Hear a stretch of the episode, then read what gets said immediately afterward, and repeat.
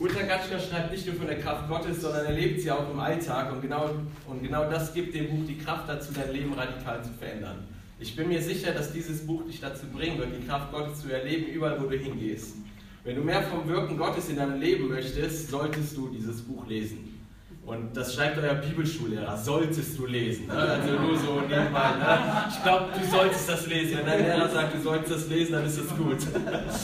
Äh, ich habe eine wunderbare Frau mitgebracht, Mary, steh mal auf. Sieht sie nicht wunderbar aus. Wir sind in diesem Jahr drei Jahre verheiratet, äh, haben noch keine Kinder.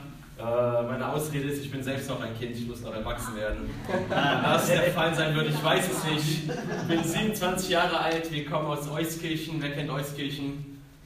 Eine Person, da noch einer. Das liegt zwischen Köln und Bonn, das ist äh, 40 Kilometer südlich von Köln. Wir haben da eine Gemeinde gestartet vor sieben Jahren, Face-to-Face-Gemeinde. Wir sind radikal ausverkauft für Jesus und unser Herz brennt dafür, dass Erweckung unsere Gesellschaft durchdringt. Amen, also ähnlich wie hier. Eigentlich ist äh, die FCG Aarau eine Partnergemeinde von uns. Die wissen das nur noch nicht. Weißt du, die haben uns, der Gründer damals hat uns prophetisch im Geist gesehen, hat Euskirchen gesehen und hat gesagt, Boah, das wollen wir auch. Amen. Und dann ist die Gemeinde, das ist ein Scherz, okay? Oh mein Gott. Hilf mir. Okay, leg mal deinem Nachbarn die Hand auf. Im Hohelied 5 schreibt die Message-Übersetzung, dass dein Bauch ein Kelch ist, gefüllt mit Wein. Und jetzt setz mal diesen Wein über deinen Nachbarn frei. Ich liebe den Wein des Geistes. Ich glaube, es gibt nicht zu trunken. Ich glaube, wir müssen voll sein. Paulus schreibt in, in, in, in einem seiner Briefe irgendwo, ne, dass wir voll sein sollen mit dem Geist Gottes und nicht mit Wein. Jesus, wir laden dich heute Morgen hier ein, Jesus. Wir laden deine Gegenwart jetzt hier ein, Heiliger Geist. Ich bete, dass du uns flutest heute Morgen hier, Jesus, Herr dass du uns flutest mit deiner Gegenwart, dass du diesen Raum erfüllst, Jesus, dass du jeden hier erfüllst, Jesus. Geist der Weisheit und Offenbarung, wir laden dich ein, dass du dich hier lagerst heute Morgen. Dass du dich hier lagerst, dass du uns füllst, Jesus, dass du zu uns sprichst, dass du unsere Herzen berührst, Jesus, und dass wir hier rausgehen und mehr aussehen wie du, Jesus, Herr. Dass wir mehr aussehen wie du in Jesu Namen, Herr. Gluck, gluck, gluck. uh, Psalm 36, glaube ich, heißt es, öffne deinen Mund, ich werde ihn füllen leg mal deinen Kopf nach hinten, mach mal deinen Mund auf und nimm einfach mal einen Schluck von seiner Gegenwart. Ah, yum, yum. Wow. Jesus. Ah, ja, ja, Jesus. Wow. Ah, ja, ja, ja. Wow, das ist gut. Wow, wer liebt Jesus? Wow, das ist gut. Gottes Gegenwart, weißt du, Gottes Gegenwart ist unser größter Schatz. Amen. Das ist das Wichtigste in unserem Leben.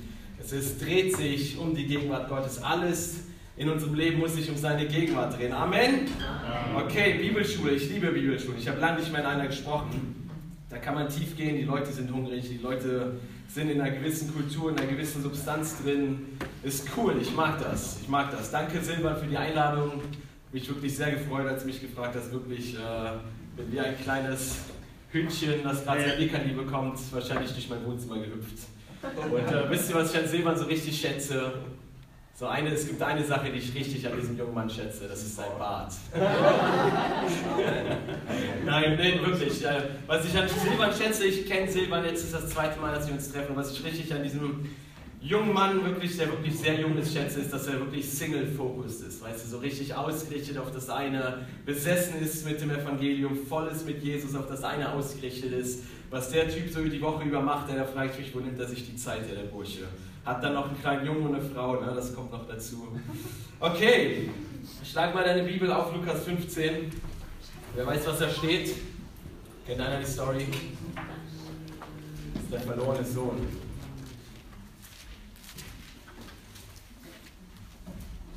Lukas 15. Seid ihr da?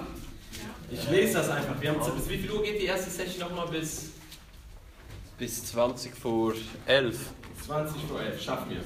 Okay, ich lese einfach mal das ganze Ding. Okay, Lukas 15, Vers 11 bis 31, 32. Wir kauen das mal heute Morgen durch und gehen da den ganzen Tag rein. Okay?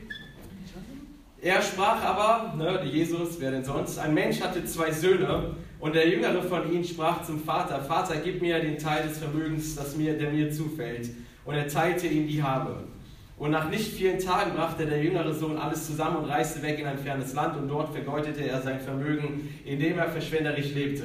Als er aber alles verzehrt hatte, kam eine gewaltige Hungersnot über jenes Land und er selbst fing an, Mangel zu leiden. Weißt du, wenn ich das so lese, ich finde das so witzig. Weißt du, der jüngere Sohn sagt zum Vater, Papa, gib mir mein Erbe. Das heißt auf gut Deutsch, Vater, ich wünsche mir, dass du tot bist. Ne? Weil ein Erbe kriegst du ja eigentlich erst, wenn deine Eltern sterben, oder? Also, so bin ich groß geworden. Erbe gibt es erst, wenn meine Eltern zum Herrn fahren. Dann gibt es ein Erbe. Und der jüngere Sohn sagt zum Vater, Papa, gib mir mein Erbe. Also nichts anderes als Vater verreckst, oder? Und dann finde ich so witzig, dass hier steht, der jüngere Sohn blieb noch ein paar Tage beim Vater. Weißt du, der wünscht sich so, dass sein Vater stirbt und dann frühstückt er noch gemütlich mit ihm und so. Das fand ich so, als ich das letzte Mal gelesen habe, sehr, sehr witzig, so, ne? so der biblische Humor.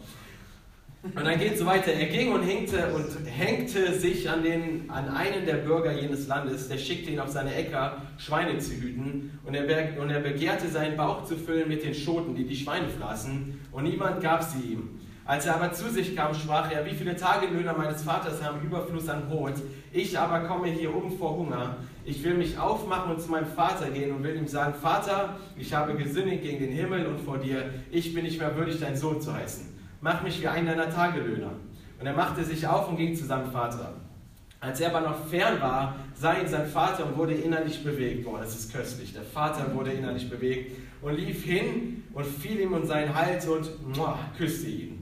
Der Sohn aber sprach zu ihm, Vater, ich habe gesündigt gegen den Himmel und vor dir, ich bin nicht mehr würdig, dein Sohn zu heißen. Der Vater aber sprach zu seinen Sklaven, bringt schnell das beste Gewand heraus und zieht es ihm an, tut einen Ring an seine Hand und Sandalen an seine Füße und bringt das gemästete Kalb her und schlachtet es. Und lasst uns essen und fröhlich sein, preis den Herrn. Ah, ich mag fast nicht, ich mag essen, okay? Weißt du, im Englischen gibt es ja dieses, dieser, diese Aufforderung, pray and fast, richtig? Ne? Betet und fastet. Ich nehme das wirklich. Ich bete schnell, pray fast. So, so ein Scherz, okay? Ich sage immer, ich faste ziemlich viel am Tag. Zwischen den Mahlzeiten faste ich und abends, wenn ich schlafe, habe ich ein 8-Stunden-Fasten, das dass ich dann morgens aufhöre. Und bevor ich auch noch faste, ist Depression, Sünde, Dämonen und Krankheit versuche ich zu fasten. Das funktioniert noch nicht allzu gut, aber ich bin auf einem guten Weg. Das ist so die Sache, die ich faste. Wenn du fastest, hey, ähm, wenn du feiern kannst, während du fastest, ist das ein gutes Fasten, weil feiern ist wichtig. Weißt du, feiern ist die Realität des neuen Bundes, in das wir hineingesetzt worden sind. So viel zum Thema Fasten, mehr sage ich nicht. Ähm, und lasst uns fröhlich sein, denn dieser mein Sohn war tot und ist wieder lebendig geworden, war verloren und ist gefunden, und ist gefunden worden. Und sie fingen an, fröhlich zu sein. Sein älterer Sohn war aber auf dem Feld und als er kam und sich dem Haus näherte, hörte er Musik und Reigen und er rief einen Diener herbei und erkundigte sich, was das sei. Der aber sprach zu ihm, dein Bruder ist gekommen und dein Vater hat das gemästete Kalb geschlachtet, weil er ihn gesund wiedererhalten hat. Er aber wurde zornig und wollte nicht hineingehen. Sein Vater aber ging hinaus und redete zu ihm. Er aber antwortete und sprach zu dem Vater, siehe, so viele Jahre diene ich dir und niemals habe ich ein Gebot von dir übertreten und mir hast du niemals ein Böckchen gegeben, dass ich mit meinen Freunden, Freunden fröhlich gewesen wäre. Da bei dieser dein Sohn gekommen ist, der deine Habe mit Huren durchgebracht hat, hast du ihm das gemästete Kalb geschlachtet. Er aber sprach zu ihm, Kind, du bist alle Zeit bei mir gewesen und alles, was mein ist, ist dein. Aber man muss jetzt doch fröhlich sein und sich freuen, denn dieser, dein Bruder, war tot und ist wieder lebendig geworden und verloren und ist gefunden geworden. Punkt. Lang, oder? Ich habe das ganze Ding, glaube ich, noch nie gelesen, aber wir haben Zeit heute. So, ich finde es so interessant, wenn man sich die Story anguckt, dann hat man den jüngeren Sohn, der wiederkommt und eine Feier hat, ne? und dann haben wir den Älteren, und, äh, und dann gibt es noch ein paar andere Charaktere. Und ich habe letztens so eine Predigt darüber gehört. Ich musste so lachen. Der meinte, wer hat sich in dieser Story wirklich nicht gefreut? Hat einer eine Ahnung? Wer hat sich nicht gefreut, dass der jüngere Sohn wiederkam? Das Böckchen.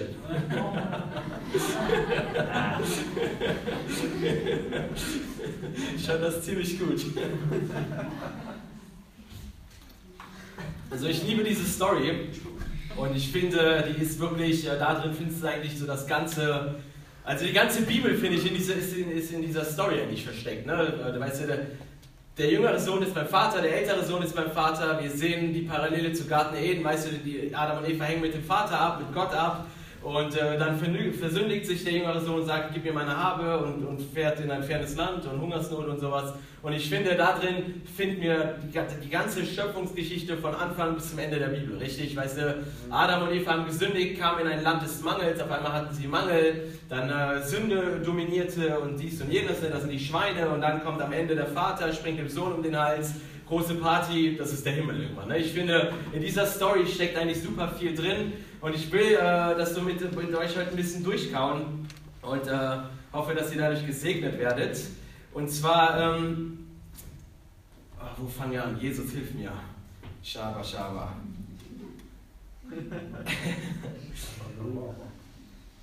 Okay, wir fangen an. Im, oh, Jesus. Okay, ich fange mit dem Kuss an. Weißt du, ich glaube, wir Christen müssen lernen, weißt du, der verlorene Sohn kam wieder zurück nach Hause und das, was der Vater getan hat, ist ihm entgegengelaufen, richtig? Und hat ihn geküsst, oder? fiel dem Sohn um den Hals, hat ihn umarmt, hat ihn genommen in seinen Arm und hat ihm einen Kuss gegeben. Und ich weiß nicht, ob ihr Paul Manbury kennt, der hat da eine ziemlich coole Predigt mal drüber gehalten, die mich super berührt hat und die seitdem meins ist. Äh, und zwar gibt es, gab es zur damaligen Zeit einen Brauch, das hieß Kasasa. Schon mal gehört? Schon mal die Predigt gehört von Paul Manbury? Kasasa, wenn du Scrabble spielst, dann ist das dein Top-Wort. Weißt du, mit, mit dem Q und dem Z und sowas, da machst du die meisten Punkte mit. Kasasa war damals ein Brauch. Anscheinend war das damals in der jüdischen Kultur gang und gäbe, dass die, dass die Söhne gesagt haben, gib mir mein Erbe und die sind dann abgehauen mit dem Erbe. Weißt du, das war gang und gäbe und die haben Schande über das Haupt der Familie dadurch gebracht. Weil wenn ich zu meinem Vater gehe und sage, Papa, gib mir mein Erbe und ich hau dann ab, dann bringe ich Schande über das Haupt meines Vaters. Richtig, weiß ich, ich stelle ihn bloß, weiß ich, ich ehre ihn nicht. Und, äh, und dieser Brauch Kasasa sagt, dass wenn einer das tut, der nie wieder nach Hause kommen darf. Weißt du, der darf nicht mehr zurück nach Hause kommen, wenn er sich am Vater, wenn er die Familie entehrt hat.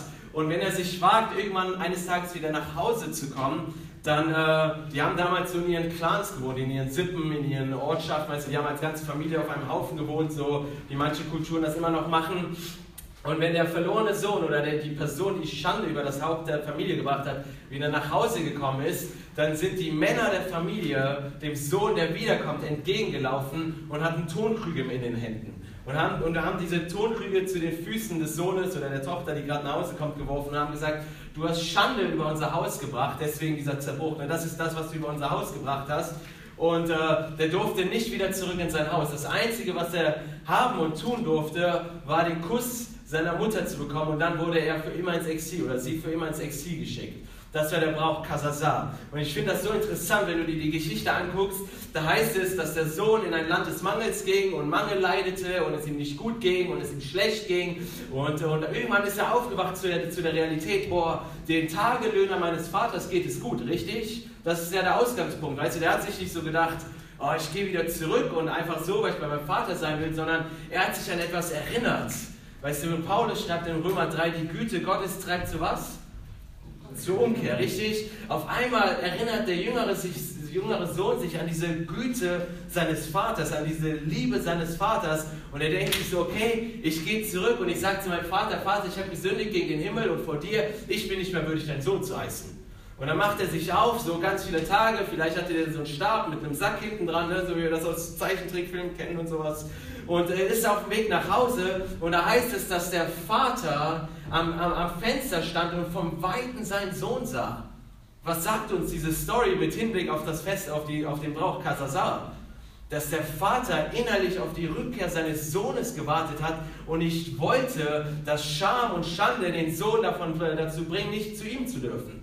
Und, äh, und damals in der damaligen Kultur war es eine absolute Schande, als Mann zu laufen. Das machst du nicht. Als Mann läufst du nicht. Du gehst ganz cool und locker und chillig. Das war die Tradition damals. Und die Männer waren ja damals nicht so modisch wie heute. Die hatten ja keine Jeans an und sowas. Was hatten die an? Die waren super feminin. Nee.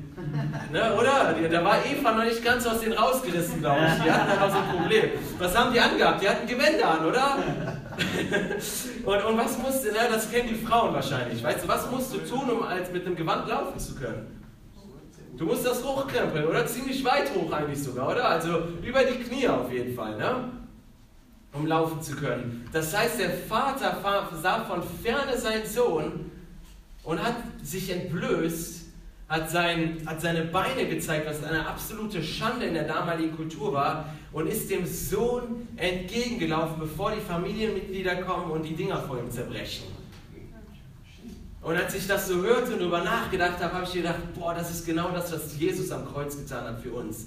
Jesus, was hat er getan? Er hat sich entblößt, richtig? Als er am Kreuz hing, hat er sich entblößt für uns, hat die Scham, hat die Schande von Sünde auf sich genommen, damit auf uns keine Scham und keine Sünde mehr kommt. Weißt du, damit keine, weißt du, Paulus schreibt in Römer 8, 1, ne? die, die in Christus sind, die sind nicht mehr unter Verdammnis, richtig?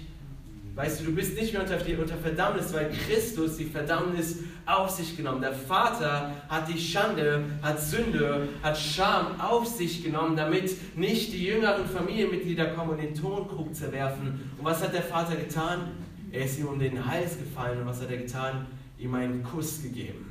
Weißt du, ich liebe das. Ich habe mir mal alle Bibelstellen angeguckt, wo das Wort Kuss oder Küssen vorkommt. Und das sind gar nicht so viele. Ich war, ich war ziemlich deprimiert, als ich herausgefunden habe, dass das nur eine Handvoll Bibelverse ist. Weil ich liebe den Kuss Gottes. Weißt du, ich bin viel auf der Straße unterwegs und ähm, auch beruflich. Und manchmal stehe ich so an der Ampel, an der roten Ampel. Ist jetzt kein Scherz. Ich mache meine Augen zu, gucke so in den Himmel und dann, weißt du, Leute um mich herum und ich mache einfach nur, oh, Jesus. Weil das, küsst mal, gib mal Jesus einen Kuss gerade jetzt. Weißt du, im Hohelied heißt es, Hohelied 1, Vers 2, er küsst mich mit den Küssen seines Mundes. Das ist einer meiner Lieblingsbibelstellen ever. Er küsst mich mit den Küssen seines Mundes. Und dann schreibt die Braut weiter, deine Liebe ist köstlicher als Wein. Und dann sagt sie weiter, darum lieben dich die Mädchen, zieh mich dir nach in dein Gemach. Weißt du, die Verheirat, wer ist verheiratet hier unter uns? Die Verheirateten wissen, was das heißt, wenn, er, wenn die Braut oder der Bräutigam sagt, zieh mich in dein Gemach, oder? Also es, kann, es geht nicht um Fernsehgucken an dieser Stelle, falls du nicht das gefragt hast. Weißt du, zieh mich, und eigentlich ist das hebräische Wort, das ist ein bisschen schlecht übersetzt worden an dieser Bibelstelle, das heißt eigentlich, zieh mich in das Gemach deiner Gemächer, zieh mich in das Allerheiligste, zieh mich in deine Gegenwart hinein. Zieh mich in das Allerheiligste, da wo die, wo die Quellen deiner Gegenwart sind, da wo, das, da, da wo deine Gegenwart ist, zieh mich da hinein und küss mich mit den Küssen deines Mundes. Ausgegossenes Salböl ist dein Name, schreibt sie. Schon mal, schon mal erlebt, dass wenn du irgendwo bist und an den Namen Jesus denkst, seine Gegenwart sich auf dich legt. Hm. Das ist diese Bibelstelle. Ausgegossenes Salböl ist dein Name. An Duft gar köstlich sind deine Salben, schreibt Sulamit. An Duft gar köstlich. Weißt du, wie heißt du? Fabian. Wenn ich hier so stehe, rieche ich Fabian noch nicht. Kann ich nicht riechen.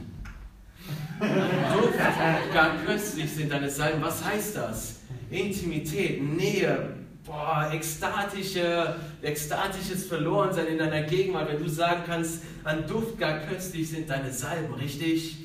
Und das ist das, was der Vater an dieser Stelle tut. Der Vater kommt, sieht den Sohn, springt ihm um den Hals, küsst ihn mit den Küssen seines Mundes. Und der Sohn, wie antwortet er? Wow, an Duft gar köstlich sind deine Salben, Papa. Deine Liebe ist köstlicher als Wein. Und auf einmal steckt der verlorene Sohn in einer, in einer Begegnung mit seiner Liebe. Auf einmal steckt der Sohn in einer Begegnung mit seiner Liebe. Und das will ich euch mitgeben. Ich meine, die SLA kommt dem Ende zu, richtig? Ne, ich meine, ihr habt nicht mehr so viel, es sind vielleicht noch anderthalb, zwei Monate. Den Mission-Trip habt ihr den schon gemacht? Nein. Der kommt noch, oder? Ihr fahrt, wer fährt nach Deutschland? Ah, ich habe euch versucht, zu uns zu bekommen, aber der Termin hat nicht gepasst. Oh. Nächstes Mal, Silvan. Und, und, und, weißt du, ich habe eine Jüngerschaftsschule gemacht, jeden Samstag über neun Monate. Also nicht eine Vollzeitschule, wie ihr das tut. Und, äh, und wenn ich so jetzt meine Klassenkameraden von damals angucke und viele danach und, und andere Schüler, die vor mir waren oder die nach, danach gekommen sind, Viele gehen gar nicht mehr so mit Jesus. Wirklich jetzt. Das sage ich nicht, weil ich irgendwie super bin und mich erheben will, sondern es tut mir wirklich weh. Weißt du, wir denken oft an Bethel, schon mal gehört. Ne? Bethel kennen wir alle, ist ja heutzutage. Früher, früher sagt man jeder Christ Heute sagt jeder, jeder Christ Bethel-Student, Mann. Weißt du, du musst nicht nach Bethel, um irgendwie gesalbt zu sein, in Kranke heilen zu können. Ne? Du musst nicht eine Bibelschule machen. Du darfst, wenn Gott dich ruft, aber du musst es nicht wirklich, okay? Es ist gut, wenn Gott dich ruft und du dahin gehst, aber wenn Gott dich nicht ruft, lass es sein. Weil, äh, weil Gott geht manchmal andere Wege, weißt du? Gott geht nicht immer hier so diesen 0815-Weg. Wobei Bethel die Schule gut ist. Wenn du die Chance hast, dahin zu gehen und Gott dich ruft, dann mach das. Ich wollte dahin, aber Gott hat mich nicht gelassen. Wirklich, ich war traurig, bin immer noch nicht erholt davon. Ich werde das Gott irgendwann im Himmel vorhalten. Gott, warum nicht? So, jetzt bin ich hier. Gut. Ähm, wo war ich?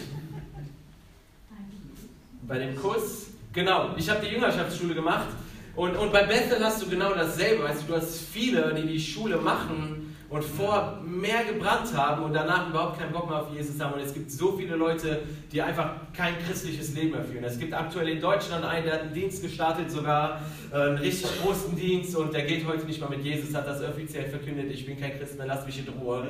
Und es gibt immer wieder diese Persönlichkeiten, die eine Schule machen, die etwas Tolles machen, die on fire sind für einen gewissen Zeitraum und die das in ihrem persönlichen Leben nicht kultivieren können, wenn sie aus der Schule rauskommen und die brennen durch.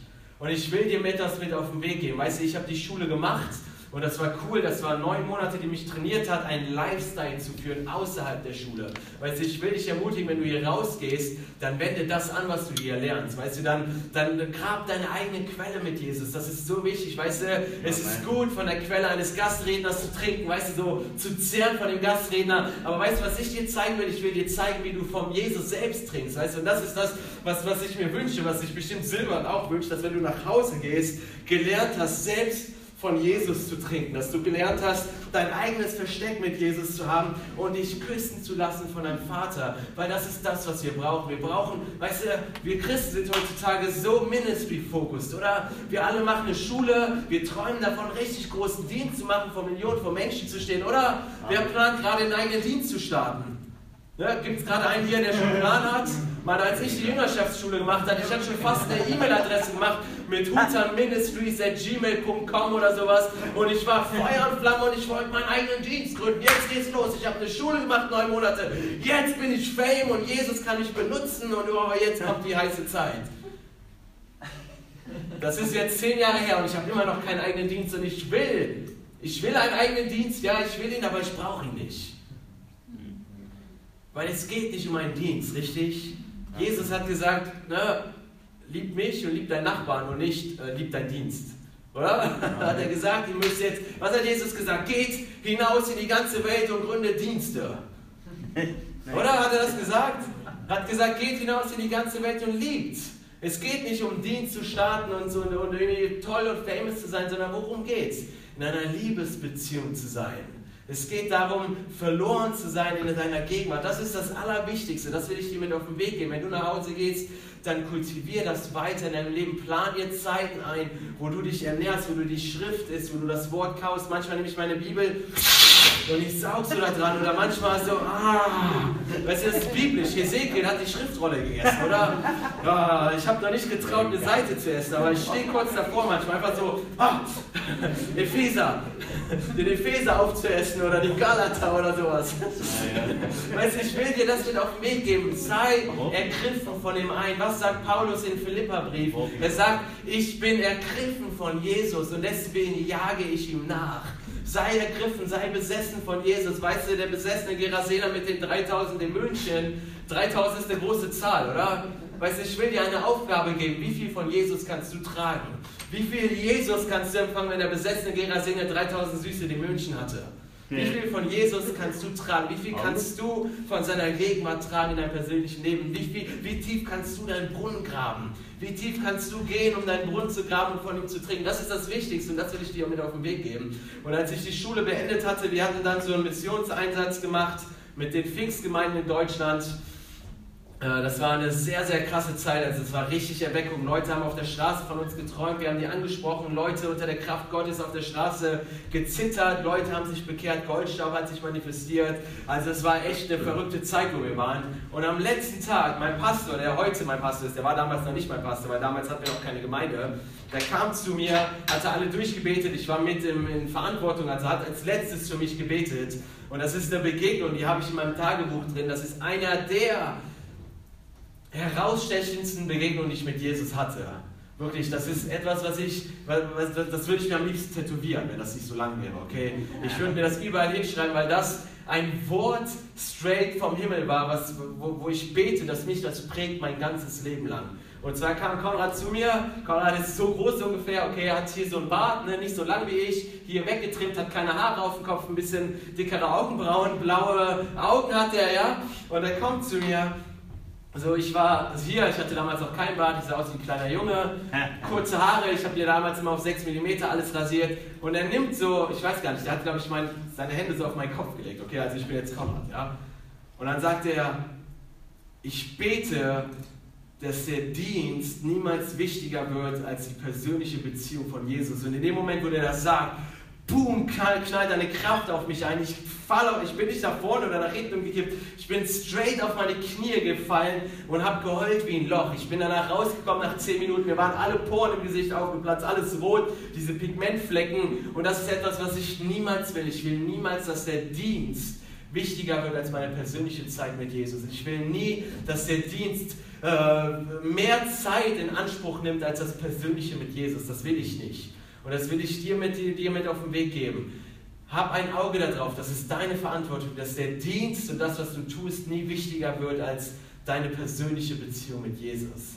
Weißt du, ich glaube, das ist das, was wir Christen verpasst haben. Wir haben vergessen, uns küssen zu lassen von unserem Vater. Wir haben uns küssen lassen, weißt du, wir haben uns irgendwann mal küssen lassen und gehen dann weiter.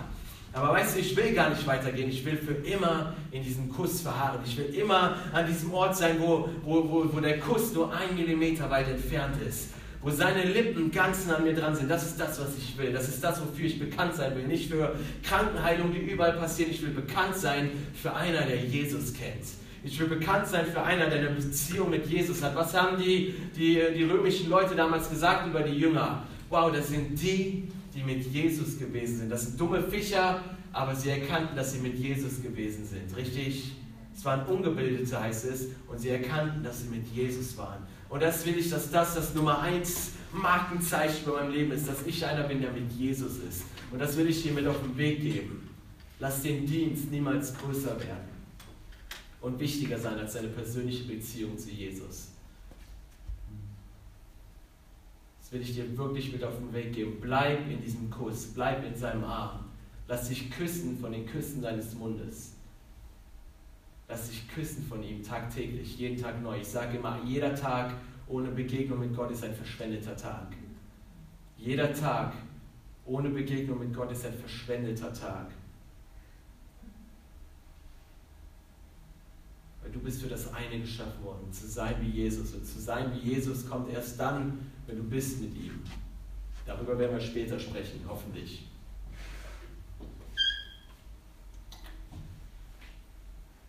Und dann ruft der Vater seine Sklaven in der Story, jetzt machen wir mal weiter in der Story, das war gerade umsonst. Da ruft der Vater in der Story seinen Sklaven, ne? ich hätte auch gerne ein paar Sklaven, die ich dann gut bezahle.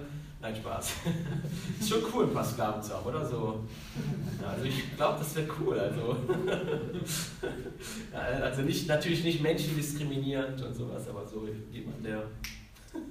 schon cool. Spaß. Manchmal sind Sachen, die ich hier oben denke, sehr, sehr witzig, okay? Und auf dem Weg hierhin verlieren sie oft ihren Witz. So, nur, dass du weißt, okay? Einmal, weißt du, ich denke, während ich predige, bin ich am Denken, das meine ich ernst. Und ich habe letztes Jahr auf so einer Jugendfreizeit sieben Tage lang gesprochen und ich habe auch über die Story gesprochen. Und dann habe ich mir eigentlich gedacht, wo ist die Mutter in der Story? Das habe ich wirklich mir gedacht, als ich am Predigen war. Du, du hörst nichts von der Mutter. Und dann habe ich auf einmal laut ausgesprochen, vielleicht ist die Mutter tot und ich musste so lachen, dass ich das gesagt habe. Und einige Leute haben sich echt gestoßen. Ich musste mich entschuldigen. Ja, das, war, das war echt, das war unangenehm, das war peinlich. Das war nicht schön, das war echt. Sagt auch die Bibel in den Sprüchen heißt es, ne? sei langsam zum Reden und äh, sei lang beim Zuhören. Ne? Und auf jeden Fall bringt der Sklave dann, was bringt er? Haben wir gerade gelesen. Gewand, Regen und Schüchen, so süße Sandalen, die, man, die manche Männer im Sommer tragen. Ne? Ähm, und die Sachen wollen wir uns jetzt angucken. Okay, wir fangen jetzt mit dem Gewand an und gucken dann, wie weit wir kommen. Und zwar heißt es vorher, dass der Sohn mit Schweinen verharrte, ne? dass er mit den Schweinen gekuschelt hat äh, und äh, gedacht hat, er wäre ein Schweinchen, weil er das Schweineessen essen wollte. Und das ist richtig cool.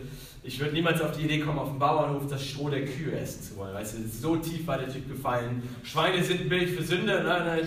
Schweine waren ja absolut unrein. Das ist ein Bild für Sünde in dieser Story. Und wir hören, dass der, dass der jüngere Sohn mit den Schweinen bei den Schweinen geschlafen hat. Das heißt, Schweinedreck klebt an ihm, Sünde klebt an ihm, richtig? Und dann kam er nach Hause mit diesem sündenbedreckten Gewand der Vater sieht ihn, der Vater hat keine Sorge, ihn in den Arm zu nehmen, der Vater äh, hat keine Furcht für Sünde, weil sie springt ihm um den Hals, küsst ihn. Und dann bringt er ihm das Gewand, okay? Wenn ich jetzt, äh, als ich mich heute Morgen angezogen habe, was musste ich zuvor machen? das, was ich zuvor hatte, ausziehen, oder? Ne, ich meine, du ziehst ja nicht jeden Tag neue Klamotten über die alten an, oder? Sonst würde es irgendwann aussehen wie ein Michelin-Männchen. Ne, kennen wir, ne? das Michelin-Männchen. Ne, sondern man muss das alte Gewand ausziehen, wenn man Neues anziehen will, richtig? Das heißt, der Sohn kommt mit, seiner, mit seinem sündenbefleckten Gewand zurück zum Vater. Und was macht der Vater? Der nimmt dieses Gewand, zieht es ihm aus und zieht ihm das Neue an. Ich frage mich, wo er sich gerade so umgezogen hat, habe ich mich gerade gefragt. So vor dem Vater, der sich vor allen ausgezogen, egal. auf jeden Fall zieht er das neue Gewand an. Und ich will auf eine Thematik eingehen, die bei manchen so ein bisschen verpönt ist und manche das nicht glauben können. Aber wenn du es einmal siehst, es überall in der Schrift findest. Weißt du, Jesus ich, ich weiß nicht, wo ihr herkommt, okay? Und ich will hier kein Doof anmachen. Und ich glaube, ihr seid in der Bibelschule, habt das jetzt neun Monate gemacht. Und ich glaube, dass ihr reif genug seid, wenn ihr irgendwas anders seht, dass äh, mich akzeptieren zu können, mich stehen zu lassen zu können und ich lasse dich stehen. Okay, wir müssen uns hier nicht bekriegen und sowas. Ich habe vor kurzem darüber geredet, da waren zwei Leute, die sind sehr böse geworden und haben gesagt, das ist unbiblisch und ich so, hey, es ist auf jeder Seite der Schrift, aber egal. Sie, äh, dir geschehe, wie du glaubst, sagt Jesus. Ne? Alles, was du glaubst, sei dir. Und auf jeden Fall, also ich persönlich, ich komme aus dem Ursprung her, so Pfingstbewegung und sowas. Und ich habe geglaubt, ich habe eine sündige Natur. Weißt du, ich glaube, ich habe geglaubt, boah, ich bin in mir dreckig und in mir ist dieser gute Hutan und dieser böse Hutan und dieser gute Hutan, nee, das war der gute Hutan. Der gute Hutan führt mit dem bösen Hutan einen Kampf und innerlich in mir gibt es diesen Konflikt. Guter Hutan, böser Hutan, guter Hutan, böser Hutan. Und ich muss mich anstrengen und ich muss versuchen, dass der gute Hutan überhand nimmt, damit der böse kaputt gemacht wird und habe innerlich in diesen Konflikt gesteckt. Kennt das einer von euch? Gut, böse, gut, böse. Und ich glaube, dass das nicht biblisch ist. Ich glaube nicht, dass das eine biblische Wahrheit ist, sondern das, was ich durchgehend in der Schrift lese, ist, dass Jesus den alten Menschen ausgezogen hat. Dass er uns, dass den fleischernen, fleischernen Menschen die sündige Natur aus uns herausgerissen hat. Das ist etwas, was ich in der gesamten Schrift sehe. Weißt du, was war das Zeichen im Alten Testament, im Alten Bund, dass das Volk Israel zu Gott gehört? Was wäre das Zeichen dafür?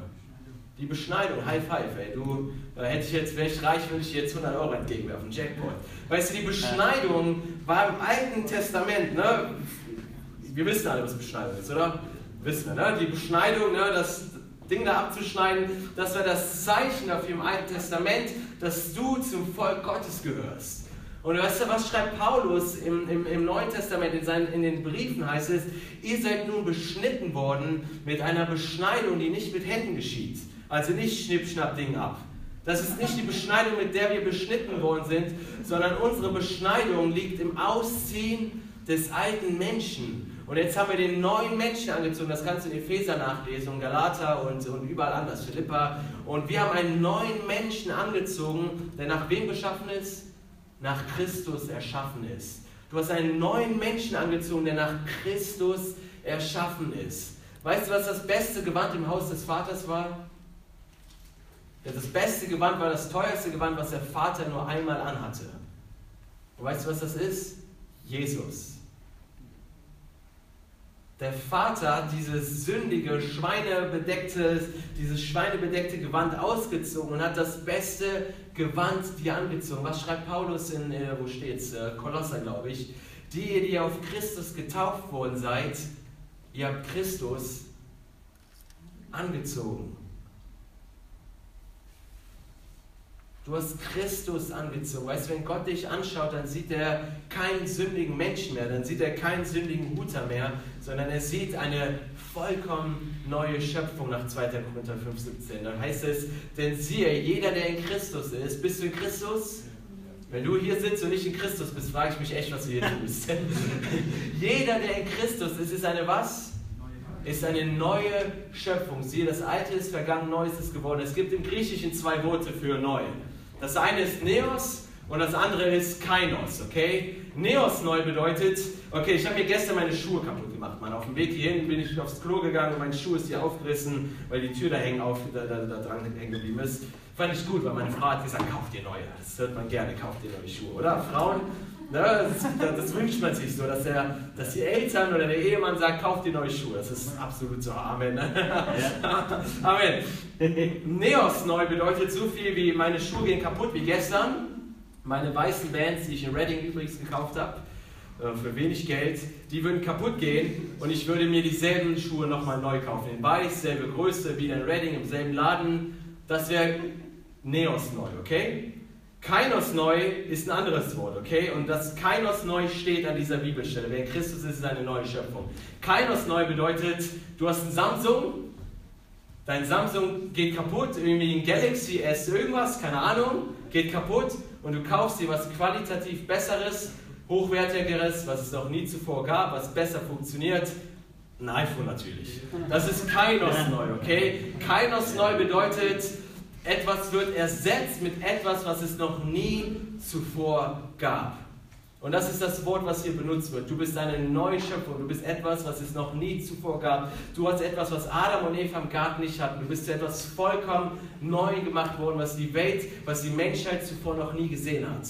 Weißt du, viele Christen wünschen sich so, oh Jesus, ich wünsche mir irgendwie, ich hätte zu Zeiten von Adam und Eva gelebt und ich wäre damals im Garten Eden, da war alles so schön. Ey, das wünsche ich mir nicht. Ich wünsche mir das wirklich nicht, weil ich habe weit mehr, wir, wir Christen im neuen Bund, wir haben weit mehr als, als unser alter Opa Adam. Weißt du, wir haben weit mehr Adam und Eva, weißt du, die wandelten nur mit Gott. Weißt du, die wandelten mit Gott im Garten. Weißt du, was im Hohelied steht? Ich bin ein Garten, komm und wandel in meinem Garten. Weißt du, du bist eins mit Gott. Du, bist, du hast etwas, was Adam und Eva nicht hatten. Adam und Eva waren immer getrennt von Gott. Weißt du, Gott und Adam waren zwei Persönlichkeiten, die getrennt gewohnt haben. Weißt du, weißt du, ich meine, zwei verschiedene Persönlichkeiten. Und das ist jetzt immer noch so, aber wir sind vereint mit Christus, richtig? 1. Korinther 6, 17, wer dem Herrn anhängt, ist was? Ist ein Geist mit ihm. Weißt du, du hängst dem Herrn an, du hast dich an ihn gekrallt mit deinen Krallen, er hat sich an dir gekrallt, du bist in einer mystischen Einheit, er in dir und du in ihm. Vereint bist du mit Christus. Du hast etwas, was, was weit überragender ist und weißt, wie diese neue Schöpfung aussieht? Schon mal darüber nachgedacht, wie diese neue Schöpfung aussieht? Sie sieht aus wie Jesus. Weil Jesus ist der Erstgeborene der was? Der neuen Schöpfung. Christus ist der allererste der neuen Schöpfung. Er ist der allererste. Weißt du, vorher waren wir alle unter Adam. Wenn hier diese Lampe jetzt Adam ist, passt, ne? sieht aus wie Adam, oder? So stelle ich mir Adam vor. Wenn Adam, weißt du, wir sind alle, bevor wir Christ geworden sind, waren wir unter Adam. Wir sind in einer Adam-Natur geboren. Wir sind in der Natur, in der Blutslinie von Adam geboren worden, richtig? Alles Sünde, weißt du, wir alle haben gesündigt, Römer 3, wir erlangen nicht die Herrlichkeit Gottes. Wir alle haben gesündigt und der Lohn der Sünde ist der Tod, richtig? Adam hat gesündigt und der Tod und die Sünde kam über alle Menschen. Und was passiert, als in dem, in dem Moment, wo du dein Leben Jesus gegeben hast, bist du rausgenommen worden aus der Blutslaufbahn von, von Adam. Und du bist in die Blutslaufbahn vom zweiten Adam, so wie Paulus den Jesus im Römerbrief nennt, genannt, gepackt worden. Du bist jetzt in der Blutslaufbahn von Christus. Adam war unter Sünde, aber Christus war es nicht, richtig? War Christus unser Sünde? Weil es ist Jesus umhergegangen und war am Sündigen? Nee, oder? Und das ist das, wo wir reingepackt worden sind. Weißt du, die Bibel sagt, wir sollen heilig sein, wie Gott heilig ist. Richtig? Schon mal gelesen im Alten Testament, ist im dritten Buch Moses das auf jeder Seite. Seid heilig, wie Gott heilig ist. Jesus sagt in Matthäus 5, ihr nun sollt vollkommen sein, wie euer himmlischer Vater vollkommen ist. Ich will dir eine Frage jetzt stellen. Wie schaffst du das?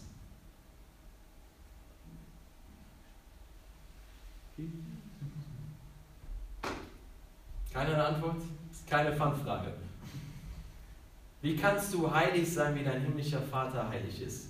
Oder vollkommen sein, wie dein himmlischer Vater vollkommen ist? Es funktioniert nicht, richtig? Weißt du, wenn ich mich anstrenge, heilig zu sein und 30% schaffe, ist es immer noch nicht heilig. Wenn ich mich mehr anstrenge und 80% schaffe, bin ich immer noch nicht heilig, oder? Wenn ich mich noch mehr anstrenge und 99,9% heilig, bin ich heilig? Auf keinen Fall. Wie schaffst du es, heilig zu sein aus deiner eigenen Kraft? Gar nicht. Das ist das Problem. Du konntest diesen Auftrag nicht erfüllen. Der Mensch konnte nicht heilig sein, wie Gott heilig ist. Deswegen ist Christus gekommen, richtig? Und es heißt 2. Korinther 5, 21, der der Sünde nicht kannte, wurde zur Sünde, wurde zur personifizierten Sünde. Wie wurde Jesus zur Sünde, indem er gesündigt hat? Hat Jesus gesündigt und dann wurde er zur Sünde?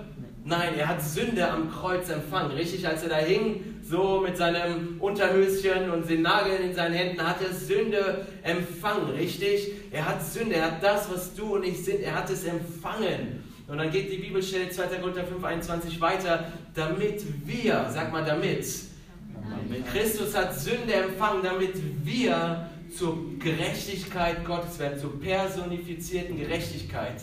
Wenn Jesus Sünde empfangen hat oder zur Sünde wurde, ohne ein Werk getan zu haben, dann rate mal, wie du Gerechtigkeit empfängst. Unabhängig von deinen Werken. Gerechtigkeit, eine heilige Natur ist nicht etwas, was du dir erarbeitest. Ich strenge mich jetzt an, heilig zu sein. Ich bin ein guter Christ. Ich strenge mich jetzt an, ich trainiere meinen Bizeps, um heilig zu sein. Schaffst es nicht. Du schaffst es nicht. Deswegen hat Christus Sünde aus dir herausgerissen. Er hat Sünde weggenommen. Ich lese mal Kolosser, okay? Ich schlage mal eine Bibelstelle auf nochmal. Kolosser 1, 22 ist es, glaube ich. Oder ich lese ab Vers 20, ist cooler. Nein, 19. Denn es gefiel der ganzen Fülle in ihm zu wohnen. Ich finde das so hammer. Die ganze Fülle Gottes war in Gott. Weißt du, wir Christen, es gibt manche Christen, die kommen so aus diesem Hintergrund, die denken, Gott hat Jesus am Kreuz gekreuzigt. Weißt du, Gott, der böse Vater im Himmel, Jesus hängt am Kreuz und je Gott prügelt auf Jesus ein, damit er die Menschen lieben kann. Das war nicht so. Die ganze Fülle, die gesamte Dreieinigkeit, Dreieinigkeit, die ganze Dreieinigkeit war in Christus und die ganze Dreieinigkeit hing am Kreuz. Weißt du, es war nicht der böse Vater, der den Sohn verprügelt, sondern Gott, Vater und Heiliger Geist nahmen Sünde auf sich, sind den grausamen Kreuz am, äh, Tod am Kreuz gestorben. Die gesamte Dreieinigkeit, weil Gott ist gut, richtig? Psalm 119, 68 und er tut Gutes. Und jetzt heißt es, die ganze Fülle, der ganze Fülle gefiel es, in ihm zu wohnen und durch ihn, durch Christus, alles mit sich zu versöhnen, indem er Frieden gemacht hat durch das Blut seines Kreuzes. Du hast Frieden mit Gott, soweit seid ihr bestimmt. Ne? Durch ihn, durch Christus, sei es was auf der Erde oder was in den Himmeln ist. Und euch, die ihr einst fremd wart, was ist das für eine Zeitform? Vergangenheit. Das ist das, was du mal warst. Euch, die ihr einst fremd wart, euch, die ihr einst weit weg wart und Feinde wart nach der Gesinnung. Du warst, du warst einmal ein Feind Gottes, richtig? Weißt du, wenn du eine Sündennatur in dir hättest, dann wärst du immer noch ein Feind Gottes. Aber euch, die ihr einst Feinde wart, Vergangenheit, Vergangenheit nach der Gesinnung in den bösen Werken, alles Vergangenheit, du warst einst ein Feind, du warst einst böse und hast böse Werke getan, hatte aber versöhnt in dem Leib seines Fleisches durch den Tod. Und jetzt aufpassen, um euch heilig und tadellos und unsträflich vor ihn hinzustellen. Um euch heilig, tadellos und unsträflich vor ihn hinzustellen. Wie hat Gott dich vor sich hingestellt? Absolut heilig, absolut perfekt, absolut wunderbar. Wenn Gott dich anschaut, dann sieht er nicht etwas Schlechtes und Böses und Sündiges mehr in dir. Das hat er einst in dir gesehen, als du unter der Adam-Natur warst, richtig? Aber jetzt bist du rausgenommen und bist rein versetzt worden in eine neue Natur. Du bist ein vollkommen neuer Mensch. Keine, kein Kampf gegen Sünde. Und dann kommen Leute, immer wenn man sowas predigt, weißt du, was fällt uns allen direkt ein als Gegenargument? Römer 7. Gut, dann hast du schon mal Römer 7 gelesen, wo Paulus schreibt, in meinem Fleisch ist nichts Gutes und, äh, und, und das Böse begehrt gegen das Gute auf und ich will das Gute tun, kann es aber nicht. Und, und dann nehmen die dieses, diese Bibelstelle als ein Antivers. Ne, haben wir schon mal gelesen, oder? Wer hat gerade an diese Bibelstelle gedacht? Mal ganz ehrlich. Da hinten einer das Interessante ist, man muss das Ganze im Gesamtkontext lesen. Römer 5, 6, 7, 8 und so weiter. Und wenn du Römer 7 im Kontext von Römer 5, 6 und 8 siehst, dann siehst du, dass Römer 7 äh, geschrieben ist in, in, in einer Vergangenheitsform. Paulus fängt das so an, hey, wenn eine Frau verheiratet ist mit einem Mann, dann ist sie so lange Frau dieses Mannes, bis was passiert, bis der Mann stirbt. Und wenn der Mann gestorben ist, hat sie das Recht, äh, eine neue Person zu heiraten und in einen neuen Bund der Ehe zu treten, richtig? Und Paulus beschreibt die Situation, in der wir waren, als wir noch in unserer alten Ehe mit dem Gesetz waren. als wir noch im alten Bund, als wir noch unter Sünde waren. Das ist unsere Ehe. Wir wollen das Gute tun. Wir wissen, was gut ist, richtig? Weil das Gesetz sagt dir, was gut ist, oder? Du sollst nicht töten, du sollst nicht stehlen, du sollst nicht die Frau deines Nächsten begehren, du sollst Gott lieben mit deinem ganzen Herzen, du sollst nicht, ne, kennen wir alle, oder? Weil das ist das Gesetz. Das ist, wir wissen, was gut ist, richtig? Wir wissen, wonach wir leben sollen, aber wir können es nicht. Das ist dieser Kampf. Dieser Kampf existiert nur in dir, wenn du unter dem Gesetz lebst, wenn du versuchst, Gerechtigkeit und Heiligkeit zu, äh, zu empfangen, durch Gutes zu tun. Aber weißt du, wie Gott Adam und Eva erschaffen hatte? Die wussten doch gar nicht, was gut und schlecht ist, oder? Es, die hatten noch nicht gegessen von der von der, vom Baum der, der, von, von der Erkenntnis gut und böse. Die wussten nicht, was gut ist und was schlecht ist. Dieses Ding, was du führst, weißt du, dieses Analysieren, ist das gut, was ich gerade mache? Oder ist das schlecht? Dieses ständige Analysieren, was wir haben, weißt du, was das ist? Du isst vom falschen Baum. Weißt du, du lebst unter dem Baum von, der, von, von, von ne, Erkenntnis Gut und Böse. Das ist nicht unter dem Baum, unter dem du leben sollst. Was sagt Jesus oder, oder Jesus durch Ezekiel in Ezekiel 28 oder sowas? Ich werde meine Gesetze in ihr Herz schreiben und ihnen ein neues Herz geben und ihnen einen, einen neuen Geist geben und sie werden danach leben.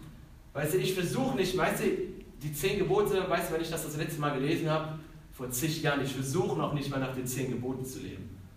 Ich versuche es wirklich nicht. Und das meine ich wirklich ernst. Ich habe nicht irgendwo die zehn Gebote hängen, du sollst nicht und du darfst nicht und dies und jenes. Schon mal gelesen, Römer 5? Wir sind nicht mehr unter Gesetz, sondern wir sind unter Gnade. Und es gibt heutzutage ganz viele Leute, die kommen anti-Gnade. Oh, Hypergrace, schon mal gehört? Hypergnade, Hypergrace. Ey Leute, ich will Hypergrace, genauso wie ich Hyper Love und Hyper, Hyper Hope will und Hyper Healing und sowas.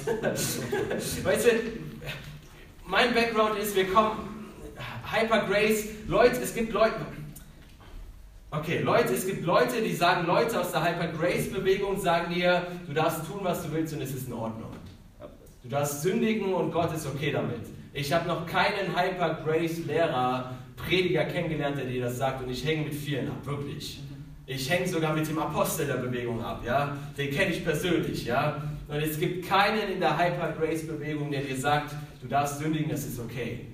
Alle Hyper-Grace-Lehrer, die ich kenne, von denen ich höre, die sagen dir, wer du bist und was das Evangelium mit dir gemacht hat und dass du nicht nur unter Gesetz, sondern unter Gnade bist. Und Gnade, und das ist unsere Definition von Gnade, Gnade ist die Befähigung, den Willen Gottes zu tun aus seiner Kraft und nicht aus deiner. Weißt du, das sind alle, sagen dir alle Hyper-Grace-Lehrer.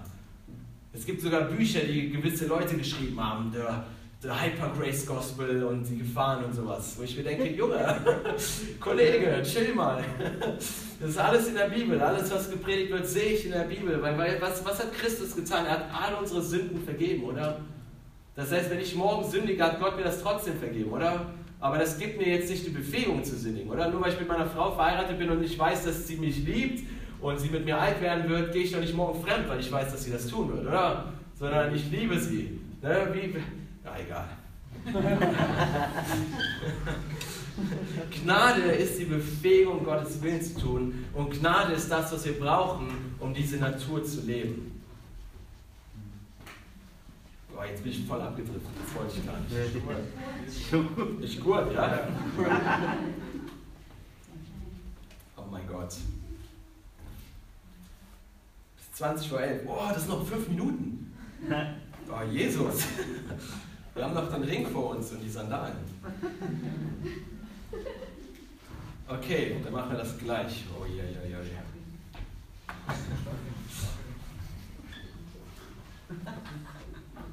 Okay, lass mich mal kurz abschließen, das Ganze zusammenfassen. Das war sehr viel. Gott hat dir ein neues Gewand gegeben. Ich glaube nicht, dass wir als Christen eine Sündennatur mehr haben. Ich glaube nicht, dass in uns ein innerlicher Kampf ist. Und ich denke, dass das wichtig ist, weil ich weiß nicht, wo ihr herkommt und ich will euch das unbedingt mit auf den Weg geben, weil ich war in diesem innerlichen Kampf und ich war unter diesem, unter diesem Druck, die ganze Zeit analysieren zu müssen und sowas und das hat mich kaputt gemacht. Das hat mich kaputt gemacht, weil, weil ne, wo kommt Verdammnis her? Wenn du unter dem Gesetz bist, wenn du denkst, du hast eine sündige Natur und in dir ist dieser Kampf und jedes Mal, wenn du diesen Kampf verlernst, äh, verlierst, kommt Verdammnis unter dich. Und ich will dir eins mit auf den Weg geben, du, du hast keine sündige Natur mehr, du bist eine vollkommen neue Schöpfung in Christus. Gott hat dich vollkommen neu gemacht. Du bist tadellos und unsträflich vor Gott hingestellt worden. Und selbst wenn du sündigen solltest, was du hoffentlich nicht tun wirst, okay, selbst wenn du irgendwann sündigen solltest, sieht Gott dich nicht als einen dreckigen Sünder. Weißt du, die Korinther, das waren die Schlimmsten der Schlimmen damals, oder? Paulus schreibt zu denen, ey, ihr Trottel, ihr, habt, ihr seid schlimmer als die Heiden in der Welt, ihr habt äh, Geschlechtsverkehr untereinander, ihr, ihr, habt sogar mit Tieren und, und, und, und, und sowas, ne? Inzucht und all das, und ihr seid schlimmer als die Heiden in der Welt. Aber wie schreibt er die Korinther an? 1. Korinther 1,1, ihr Heiligen von Korinth. Weißt du, deine Werke bestimmen nicht mehr deine Natur, sondern deine Natur bestimmt jetzt deine Werke. Weißt du, ich weiß alles, ne? Supernatural Life Academy heißt der Schule. Wir wollen alle ein übernatürliches Leben führen, wo Leben sprießt und wo Leute berührt werden von der Kraft und Gegenwart Gottes, wo Menschen gesund werden. Und ich glaube, dass das wichtig ist. Weil so oft, ne, ich denke, ihr seid lang genug mit, aber das war mein Kampf eine Zeit lang. Ne? Ich bin rumgelaufen und ich sehe Leute mit Krücken oder im Rollstuhl oder sowas und ich denke mir so, oh nee, ich habe gerade noch einen schlechten Gedanken gehabt, ich bin nicht würdig. Schon mal den Gedanken gehabt, ich bin nicht würdig für die Person zu beten. Weißt du, wo dieser Gedanke herkommt? Wenn du glaubst, dass du unter einer Sündennatur bist und dass Sünde in dir herrscht. Aber gepriesen sei der Herr, der Sünde rausgerissen hat, Römer 8. Der uns erlöst hat vom alten Menschen, der, rausgen der rausgenommen hat. Wir sind der Sünde gestorben, also halten wir uns ihr auch für gekreuzigt, Römer 6. Und das Wort haltet hört sich so im Deutschen so ganz komisch an, oder? Wir sollen uns halten, oder im Schweizerdeutschen, wir sollen uns halten, dass wir gestorben sind der Sünde, oder? Halten, was, äh, weißt du, was das Wort halten da bedeutet? Es ist eine Realität. Das Wort ist schlecht übersetzt. Das bedeutet im Hebräischen oder im Griechischen, es ist ein Zustand, der bereits da ist, also lebe danach. Weißt du, wenn du eine Million Euro auf dem Konto hast, dann lebst du auch dementsprechend, oder? Das ist genau das Ding. Du hast etwas bereits, also lebe danach. Du bist kein dreckiger Sünder mehr, sondern du bist gerechtfertigt vom Vater und du bist die Gerechtigkeit Gottes. Amen. Amen. Also leg mal kurz deine Hand auf deinen Kopf oder auf dein Herz, was es gerade am meisten braucht. Jesus, ich danke dir für deine geliebten Kids hier im Raum, Jesus. Und ich danke dir, dass du dieses Wort in uns aufgehen lässt, dass du es verschließt, Jesus. Wir wir, wir, wir danken dir, dass du das versiegelst und dass kein Rabe oder sowas das Recht hat, das Ding zu fressen in uns, Jesus. Und dass es aufgeht und Frucht bringt, Jesus, 30, 60 und 100-fach in Jesu Namen. Okay, Amen.